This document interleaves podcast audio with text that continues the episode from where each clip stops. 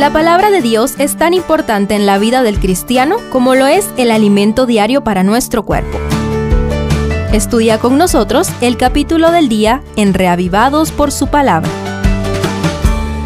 Hebreos 4 continúa con el capítulo anterior donde Jesús fue presentado como apóstol y sumo sacerdote superior a Moisés y se nos hizo un triple desafío para entrar en el reposo que Israel no pudo. Primero, un reposo multidimensional. Israel no pudo entrar en el reposo divino a causa de su incredulidad, según vimos en el 3.19. Esto dejó la cuestión teológica, ¿cómo pudo Israel truncar el propósito de Dios? ¿Puede la criatura cambiar los inalterables designios de Él? Hoy responden las dimensiones del reposo divino. 1. Reposo material. Los primeros tres versículos vuelven al Salmo 95 para recordarnos que la generación del Éxodo no entró al reposo que significaba establecerse en la tierra prometida. 2. Reposo divino. Los versos 3 y 4 nos regresan al primer sábado, cuando la obra creadora de Dios fue acabada perfecta antes del pecado, Dios se propuso dar su reposo a la humanidad. 3. Reposo espiritual. Por el pecado, Dios dijo, no entrarán en mi reposo, según el verso 5 de hoy. Sin embargo, 40 años después de la rebelión de Cades, Josué introdujo a la segunda generación del Éxodo a la tierra prometida. ¿Por qué David sigue invitando al reposo tres siglos más tarde? Si Josué les hubiera dado el reposo, no hablaría después de otro día, responde el verso 8. Significa que recibieron el reposo material, pero no el espiritual, por la misma incredulidad y desobediencia. 4. Reposo en Cristo. El verso 10 alude a otra dimensión del reposo divino, la salvación por gracia en Cristo, sin las obras de la ley porque el que ha entrado en su reposo también ha reposado de sus obras como Dios de las suyas, declara el verso 10. Solamente en Cristo hay verdadero descanso. 5. Reposo eterno.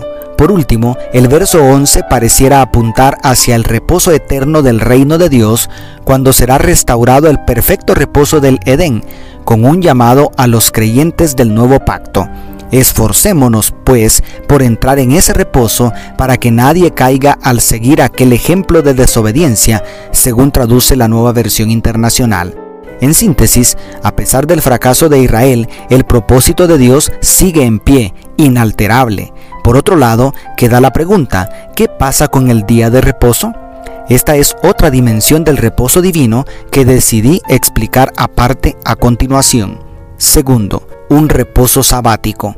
En los dos capítulos se utilizan para reposo palabras derivadas de katapauo, que significa cesar la actividad, semánticamente relacionado con los verbos del sábado del Antiguo Testamento. Pero en el verso 9 se utiliza sabatismos, la cual tiene mayor conexión lingüística con el Shabbat establecido en la creación según Génesis 2, 1 al 3, replanteado en los diez mandamientos según Éxodo 28 al 11, ratificado por el ejemplo de Jesús y los apóstoles según Lucas 4:16 y Hechos 17:2 y prometido para la tierra nueva según Isaías 66:22 al 23.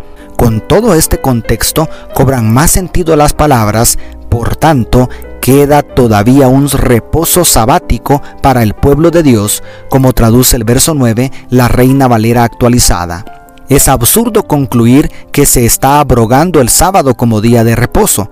Al contrario, se le está dando un nuevo significado. Y tercero, una triple motivación. Este capítulo, como el anterior, conduce a una triple exhortación. 1. A trabajar para entrar en el reposo de Dios, según el verso 11.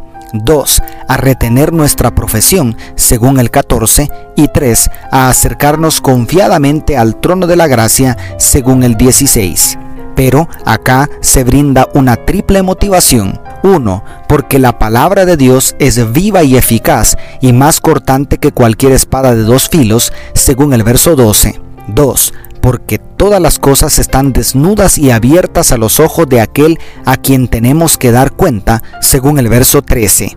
Y 3. Porque ahora tenemos un sumo sacerdote capaz de compadecerse de nuestras debilidades, porque fue tentado en todo según nuestra semejanza, pero sin pecado, según el 15. Querido amigo, querida amiga, el propósito redentor de Dios sigue firme y las puertas de la gracia siguen abiertas, pero si no nos acercamos confiadamente a nuestro sumo sacerdote Jesucristo, ahora, pronto recibiremos una merecida condena en el juicio. Por tanto, el Espíritu insiste, si oís hoy su voz, no endurezcáis vuestros corazones, como repite el verso 7. ¿Qué haces allí todavía? Corre a los pies de Cristo y recibe su salvación.